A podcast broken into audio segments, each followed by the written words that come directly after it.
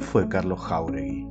¿Quién fue ese activista gay que fundó la comunidad homosexual argentina y fue parte de la primera marcha del orgullo de nuestro país? ¿Quién fue ese activista gay que dijo esa frase que muchos conocemos? En una sociedad que nos educa para la vergüenza, el orgullo es una respuesta política. Carlos Jauregui, ¿quién fue? O quizás, después de tantos años, ya no queremos hablar más en pasado. Queremos preguntarnos quién es Carlos Jauregui, para que no se trate de quién fue, sino de quién es y cómo habita nuestro presente. Esto es Carlos Jauregui en nuestra historia.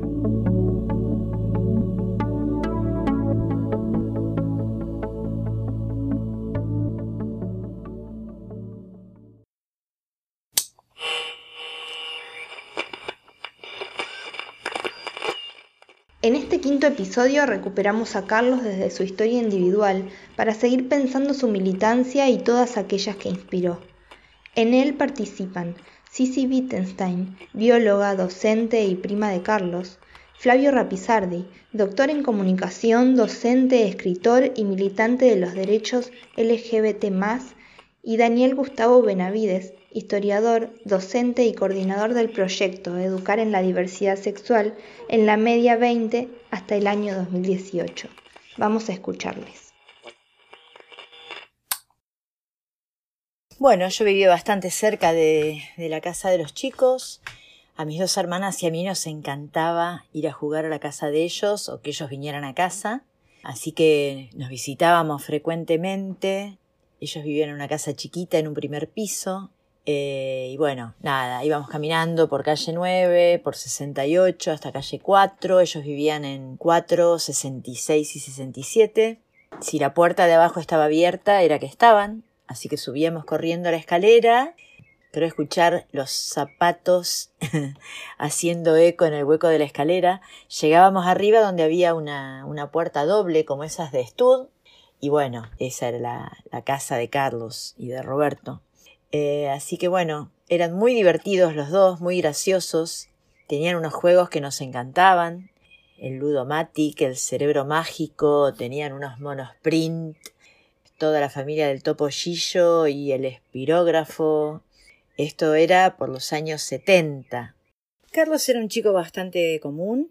Había ido al Colegio Estrada, un colegio católico de la ciudad de La Plata, muy tradicional.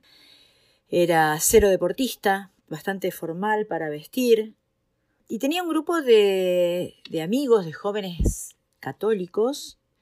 El recuerdo que tengo de Carlos es siempre fumando, creo que era 4370, eh, muy lector, con sus anteojos de culo de botella.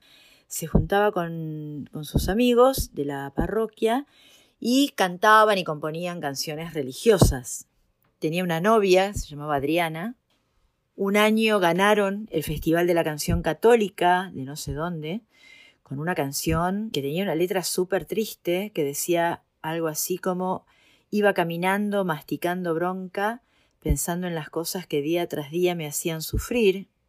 Y yo pienso a la distancia que en todas las cosas que, que hacían sufrir a Carlos y a muchos otros, y que lo siguen haciendo sufrir en algunos contextos, y pienso qué bueno que, en vez de sentarse a rezar, armó todo el bardo que nos tiene hablando de él y su circunstancia, y bueno, y las consecuencias que eso tuvo, ¿no? A Carlos Jauregui podría decir que lo conocí dos veces. En el año 1985 yo militaba en la Juventud Peronista Secundarios de Avellaneda eh, y en aquel entonces hacíamos algunas actividades con la Juventud Socialista del MAS, del Movimiento Socialismo, sobre todo pintadas contra el Fondo Monetario. Y en una oportunidad, eh, los militantes de la Juventud Socialista del MAS nos alcanzan un, un periódico llamado La Chispa, que era el periódico de la Juventud Socialista del MAS, en donde se había hecho en el local central de ese partido una charla con Carlos Jauregui sobre homosexualidad. Eso fue en el año 1985. En el año 1987 yo comienzo a militar en diversidad, además de seguir militando en el peronismo, comienzo a militar en, el grupo más grande de aquel momento, más visible, que era la CHA, la Comunidad Homosexual Argentina. Carlos Jauregui se había ido de, la CHA, en aquel entonces estaba Alejandro Salazar como presidente y ahí comienzo a escuchar de él. Era una era como una referencia. Y luego en 1991 nos conocimos en una fiesta en una discoteca que llamaba Babilonia. Estábamos bailando, comenzamos a bailar juntos y allí nos, pusimos de, de novios. La primera impresión que tuve fue cuando leí el diario y ver que que se podía politizar el tema de la sexualidad. Yo en aquel entonces ya era gay, pero no, no lo convertía en una bandera de lucha. Nuestro, nuestras pintadas, nuestras consignas, nuestra lucha sobre el modelo económico, político, cultural, pero el tema de la sexualidad no lo incluíamos como una, un punto a tratar. Y cuando lo conozco en persona, yo ya estaba militando, y lo que más me llamaba la atención era, era su modo en que él articulaba la vida, la política y lo laboral, ¿no? En aquel entonces vivía junto a amigos, a, César Sigluti y Marcelo Ferreira, en Paraná 157, que fue sede de muchísimos encuentros. Allí fue donde se gestó la primera marcha del orgullo, donde solo fuimos 200 personas. Y lo que de él sobresalía, apenas escucharlo hablar, era esa mezcla de erudición, sencillez para la explicación y su gran capacidad de articulación. En ese sentido era un dirigente que era respetado por todos y todas y sinceramente dentro del movimiento LGBT nunca surgió una figura tan condensadora como fue la, de Carlos Jauregui. Los chicos se fueron a vivir a Buenos Aires. Las visitas familiares fueron menos frecuentes, aunque siempre los íbamos a visitar y estuve siempre informada sobre las actividades de los dos, Carlos en la CHA y Roberto en Fundación Huésped. Realmente es bastante impactante ver su imagen como referente y como bandera en la lucha contra la discriminación, obviamente haciendo visible lo que se trataba de ocultar. Carlos, para mí, me genera eso, el, el hacer visible, organizándose colectivamente, invitando a participar a los reclamos, ¿sí? Que si ahora son muchos, imaginen lo que era para esa época. Y si ahora hay un poco más de apertura, bueno, eh, en esa época era terrible. La verdad es que ellos dedicaron toda la vida a pelear por eso que creían y que era justo.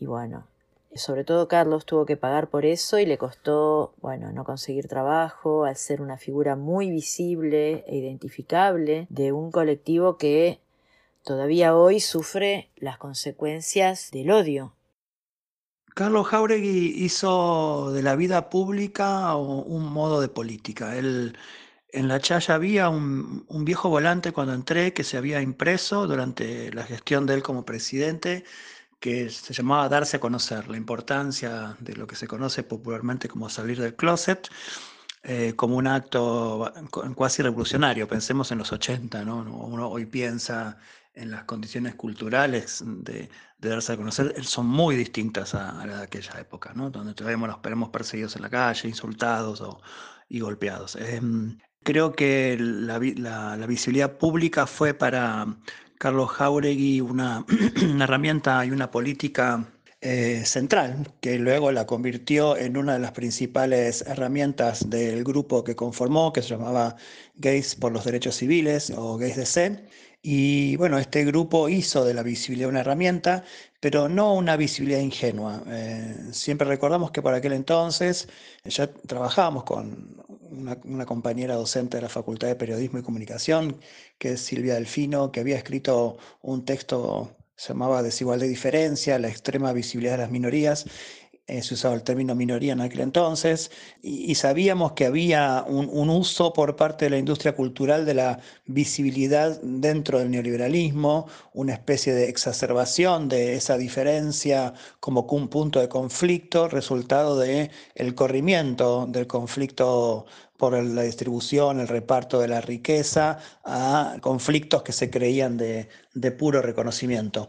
Carlos fue muy consciente de eso e hizo un uso de los medios. Los, medios creían que lo usaban, pero eh, era al revés. Carlos Jauregui tenía muy claro que nosotros teníamos como estrategia la visibilidad de los medios. Yo en aquel entonces eh, ya militaba con él en una coalición de grupos, ya formaba parte del colectivo Eros, gays y lesbianas, estudiantes de la Facultad de Filosofía y Letras de la UBA, y recuerdo que para dar muestra de que se hacía un uso de esa visibilidad que habrían las políticas culturales neoliberales, que hay programas en los cuales no participaba. Por ejemplo, no se participaba Mauro Viale por una decisión política tomada en Asamblea por los Movimientos y no se le daba reportajes a Jorge Jacobson y cada vez que aparecía Telefe se gritaba Menem Fe, Menem Fe, eh, en alusión al presidente neoliberal de aquel entonces.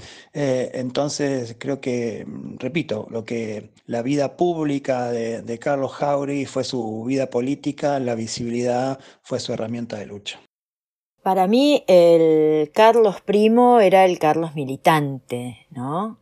Eh, la figura pública, el hecho de que se hubiese muerto tan joven hizo que la imagen que que tenía yo de él como primo fuera el Carlos de las marchas, con el megáfono, en movilización permanente.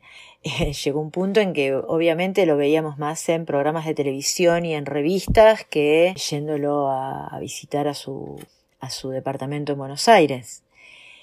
No sé, me hubiese encantado que se enteraran los dos, que todo, casi todo, les salió según lo planeado, ¿no? con organizaciones de colectivos diversos, con reclamos, con pañuelos de todos colores, con marchas, movimientos masivos, como son los movimientos de los reclamos sociales en, en esta época, ¿no? En nuestros tiempos. A lo largo de mi carrera me he desempeñado como docente en distintas escuelas de la región. Una de ellas es la Escuela de Educación Media número 20 de La Plata, Mariano Moreno, hoy SENS 462, en la cual desde el año 2006 hasta el año 2018 en que me jubilé, fui coordinador del proyecto Educar en la Diversidad Sexual. Con Carlos Jauregui, lamentablemente, no tuve un trato directo. Si bien somos graduados de la carrera de Historia de la misma Facultad de Humanidades de la Universidad Nacional de La Plata, él es de una promoción anterior a la mía lo importante de todo esto es que está estrechamente relacionado al proyecto Educar en la Diversidad Sexual que realizamos en la Escuela Media 20 de La Plata, porque a medida que avanzábamos en el proyecto, su figura se engrandecía y su aporte era cada vez más importante. Tanto es así que en el 2006, cuando realizamos la primera muestra de nuestro proyecto en el encuentro de Chapadmalal, auspiciado por el proyecto Jóvenes y Memoria, de la Comisión Provincial de la Memoria, Carlos Jauregui tuvo un lugar destacado en el stand y desde ahí en adelante siempre estuvo presente en toda actividad. Tanto es así que cobra importancia la figura de Carlos Jauregui que nuestro salón de actos, por elección de la comunidad educativa, se llama Carlos Jauregui, lo que constituye todo un símbolo a favor del respeto de las diversidades sexuales. Carlos Jauregui eh, sería, en términos de la cultura política gringa, creo que uno de los padres fundadores de la militancia de la diversidad y sobre todo postdictadura. ¿no? Eh, creo que la, propuesta de Carlos Jauregui es su, pragmatismo, su capacidad de articulación, de negociación, lamentablemente no tiene resonancia. Cuando uno ve al feminismo TERF, cuando uno ve varios movimientos que hacen de su propia identidad un punto de Arquímedes desde el cual se puede articular políticas más amplias, no está escuchando esa, esa lección que Carlos Jauregui una vez sintetizó en una discusión muy fuerte con en aquel entonces unas lesbianas feministas separatistas, esto significa que no trabajaban con hombres, pero que sin embargo habían accedido a participar en Paraná 157 en una reunión. Y Carlos Jauregui muy cansado de escuchar las críticas a, los gays por ser varones, gritó muy enojado, creo que fue una de las pocas veces que lo, lo vi enojado, que dijo, a mí nadie me va a decir que yo no soy feminista. Creo que esas enseñanzas de Carlos Jauregui, de la amplitud, de la articulación, de entender la, sexualidad como una política y no como una marca identitaria, es algo que se olvidó, que se olvida para bien de las políticas neoliberales que hacen de, esos anclajes en la pura identidad como pura diferencia y no en la diferencia como una marca de la desigualdad, un motivo de lucha, un motivo de encuentro y un motivo de fraternidad entre todos los colectivos eh, discriminados. En cuanto al legado de Carlos Jauregui para la educación, debemos considerar ciertas ideas fuerza que le impulsó y que hoy nos sirven a las y los docentes para construir desde la escuela una sociedad más justa e igualitaria. Carlos Jauregui, por ejemplo, siempre valorizó la lucha y el activismo por el reconocimiento de los derechos del colectivo LGBTI, pero esa lucha y ese activismo no debía ser algo individual, sino una construcción colectiva que se debía hacer junto a otros sectores que son discriminados y que sufren violencia social. Por otro lado, abogó por la libre expresión de la sexualidad y por rechazar todo heterosexismo que busque imponer la heterosexualidad en forma obligatoria, considerándola como la única alternativa válida. Por el otro lado, también promovió la destrucción de los prejuicios, cuestionándolos porque sabía que mucho daño hacen a las personas que lo sufren. También, y fundamentalmente, luchó por la visibilidad del colectivo LGBTI, sobre todo en la escuela, que aún todavía sigue siendo una deuda pendiente. Todas estas ideas las tratamos de seguir en las actividades que desarrollamos en el proyecto, Educar en la Diversidad Sexual, y nos sirve como orientación y guía. Por ejemplo, en relación a la construcción colectiva, queremos que la escuela también es una construcción colectiva. Y cuando eh, se habló del reconocimiento de derechos del colectivo LGBTI en oportunidad de la ley de matrimonio igualitario en el 2010 y de la ley de identidad de género en el 2012, la escuela mediamente apoyó activamente que se aprobaran dichas normativas. Por el otro lado, estamos de acuerdo que la escuela debe evitar la reproducción de prejuicios. Por eso, cada vez que surge en el aula o en los mismos medios, en boca a veces de los mismos docentes, conceptos estereotipados y prejuiciosos, se ponen en debate para cuestionarlos, ver que son irracionales y de esta forma tratamos de evitar que se vuelvan a reproducir. En lo que hace a la visibilidad del colectivo LGBTI, dos veces al año desarrollamos exposiciones fotográficas con fotos sacadas por las y los estudiantes en el transcurso de las actividades del proyecto que muestran parejas del mismo sexo y identidades trans. Es una forma de poner de relieve en la escuela que el colectivo LGBTI también está presente en la memoria y en la construcción de la historia. Por el otro lado, al desarrollar una estrategia de aulas abiertas, permitimos que activistas LGBTI y de partidos políticos del área de la diversidad visiten la escuela, charlen con alumnos, alumnas y docentes y den talleres. Todo eso fue una fructífera experiencia de aprendizaje. Siempre aprendemos algo más a través del trato y de la interacción conjunta con otros sectores. Me parece importantísimo y necesario participar de este recordatorio homenaje para que se conozca la historia de un pibe común con ideales que se supo organizar y estuvo sobre todo muy bien acompañado porque si bien la imagen es la de Carlos, había un montón de, de otras personas que peleaban por algo justo y que lo acompañaron y que hicieron visible todo, todo aquello por lo que luchaban. Porque necesitamos y sé que están muchos, muchas, muchos Carlos Jaureguis que se juegan por lo que creen, que se juegan por eh, las libertades y que las defienden, como los movimientos feministas, las marchas del orgullo, los reclamos sobre la ley de aborto legal, seguro y gratuito, para que se efectivice la ley de educación sexual integral en todos los niveles, por los derechos de las personas trans, la separación de la Iglesia del Estado y que por fin no se mastique tanta bronca por la calle. Y tengo la seguridad de que con los jóvenes que tenemos vamos por buen camino. Y lo digo como docente y no como fracasada, que es lo que nos quieren hacer creer.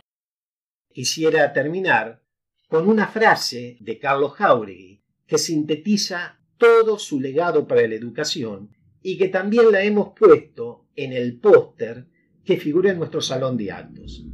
Y ese pensamiento dice así, tus hijos deben ser educados sin odio ni discriminaciones, ni violencias hacia nadie.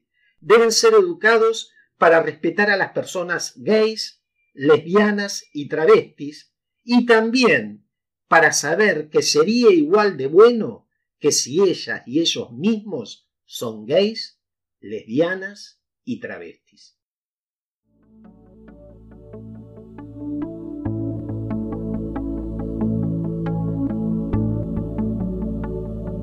Este fue el quinto episodio de Carlos Jauregui en nuestra historia, un podcast realizado en la Facultad de Humanidades y Ciencias de la Educación para homenajear, recordar y reivindicar a Carlos y a las luchas que con él supimos construir.